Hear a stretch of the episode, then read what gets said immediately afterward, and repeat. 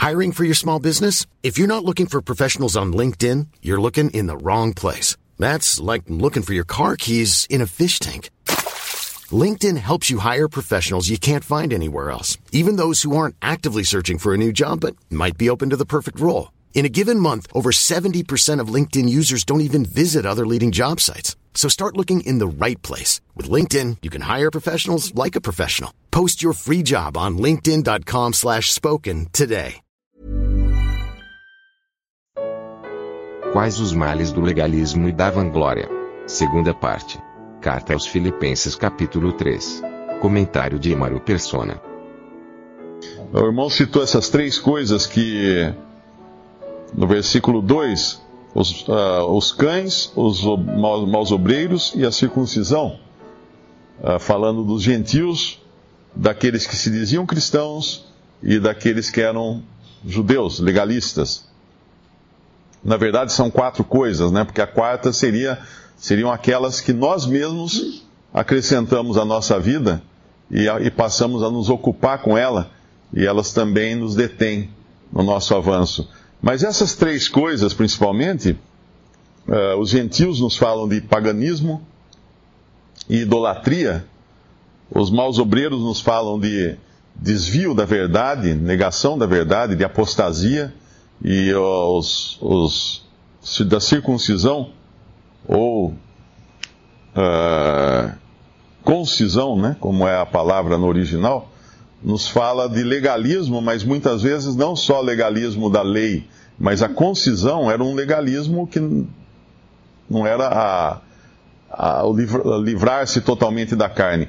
Mas esses três aspectos, essas três perseguições que os cristãos sofreram no começo, do, da idolatria, do paganismo gentil com, sua idolatria, dos maus obreiros, que são os cães, que são aqueles que ensinam errado, e, da, e do legalismo, uh, elas existem, elas continuam existindo até hoje. Porém, Satanás, o nosso adversário, ele mudou a sua estratégia. Se no começo o embate era frontal, ele vinha com tudo, né, para perseguir, então os gentios, o Império Romano prendia os, os, os cristãos, mandava matar, entregava para os animais e tudo isso. E também os maus obreiros, eles se introduziam para destruir, e os, os, judeus também perseguiam os cristãos. Mas hoje, hoje é muito mais sutil a coisa. Uh, os gentios são muito mais sedutores hoje. Então a sedução das coisas desse mundo pagão e gentil e idólatra também hoje pode segurar o cristão. Se antes Satanás agia como um leão destruidor, Hoje, Satanás é anjo de luz e os seus ministros, ministros de justiça.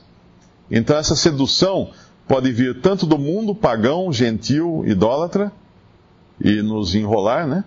Como pode vir também dos, dos ensinos falsos, dos ensinamentos falsos, e nós nunca vimos na história da igreja tantos ensinamentos falsos como existe hoje. E hoje, com a internet, foi possível se disseminar ainda mais esses ensinamentos falsos.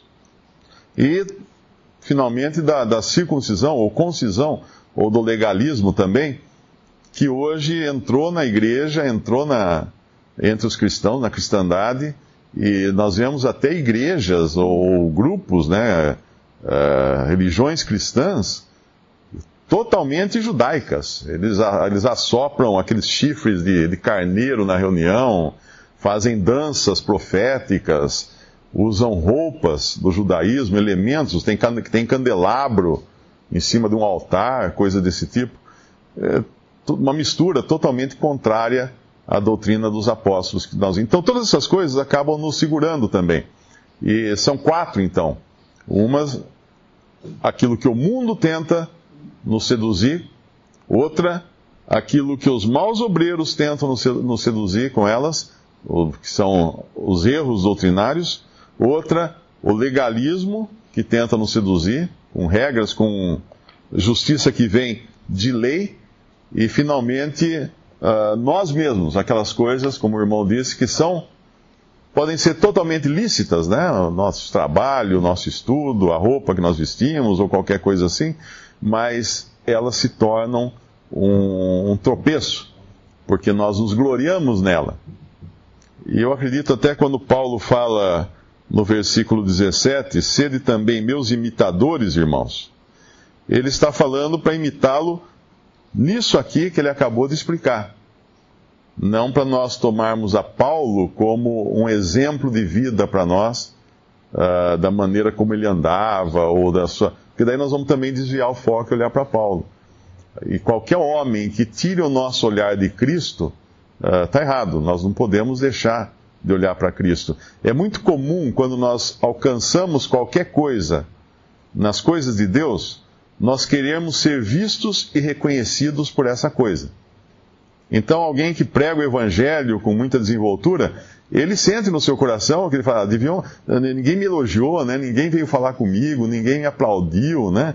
Eu preguei tão bem, alguma coisa assim. Alguém que ajuda os, os irmãos, está sempre visitando os doentes, tal, fala, puxa, mas ninguém reconhece que eu faço isso, né? Que estou sempre ajudando, estou sempre. O que é isso? É tirar os olhos de Cristo, é se gloriar em si mesmo. Pode não ser na, na sua, no seu, no, no, nos seus aspectos gentios ou de de erros doutrinários ou de qualquer outra coisa, mas são coisas lícitas, coisas boas que estão fazendo, porém acabam achando que os irmãos devem agir também como ele age. Ah, porque ele prega bem, tu não tem que pregar bem, porque ele visita os irmãos, tu não tem que visitar os irmãos, porque ele ensina a palavra, todos deveriam ensinar também. Ou que deve ser admirado por isso, querendo assim tirar os olhos dos outros, dos irmãos, do alvo que é Cristo, para transferir para si próprio para ter do que se gloriar, então, para poder se gabar uh, da, da, dos seus predicados, daquilo que ele acha que é importante. Mas aquela passagem em 2 Coríntios deixa bem claro uma coisa, porque eles eram orgulhosos, os coríntios. Paulo tem que tratar com orgulho espiritual deles, muitas vezes, e tem um versículo que ele fala assim: uh, O que tendes que não o recebestes? E se o recebestes, por que te glorias? Ou seja, de tudo que vocês têm, o que é que não foi recebido por graça? O que é de, de vocês intrinsecamente próprio? Nada. E se vocês então receberam isso por graça, por que então estão se gloriando? E assim devia ser conosco.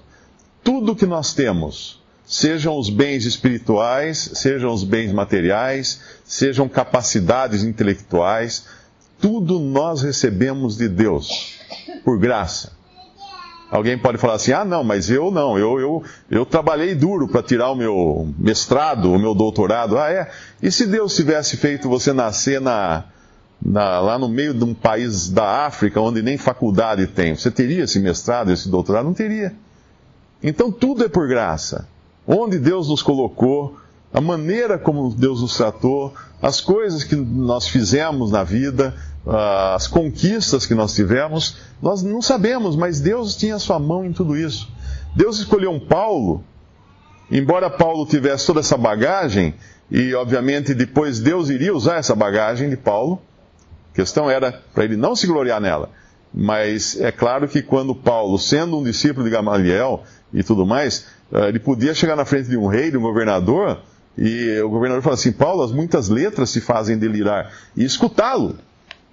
Se Deus podia, por exemplo, pegar um, um, um Nicodemos ou um José de Arimateia, no cargo que eles ocupavam, que era um cargo no governo de Israel, uh, e na hora quando nenhum outro discípulo iria ser recebido por Pilatos, que era um homem ilustre, era um governador, quem é que vai tirar, pedir o corpo de Jesus?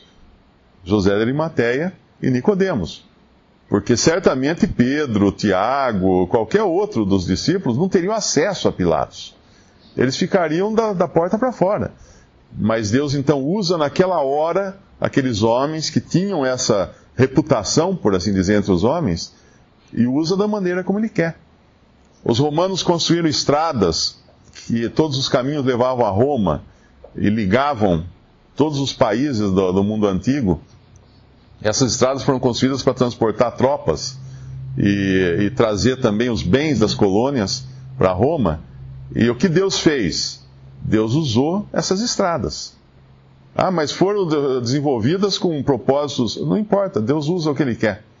Então Deus pode usar o seu diploma, Deus pode usar a sua carreira, Deus pode, pode usar os seus talentos naturais, as suas capacidades naturais, sua força física, o que for, pode. Mas essas coisas nós temos, são lícitas, são boas, mas não devemos nos gloriar nelas. Ou então pararemos nesses espinhos, né? ficaremos com nossa roupa enroscada e pararemos então de correr para o alvo que é Cristo. Visite respondi.com.br. Visite também 3minutos.net.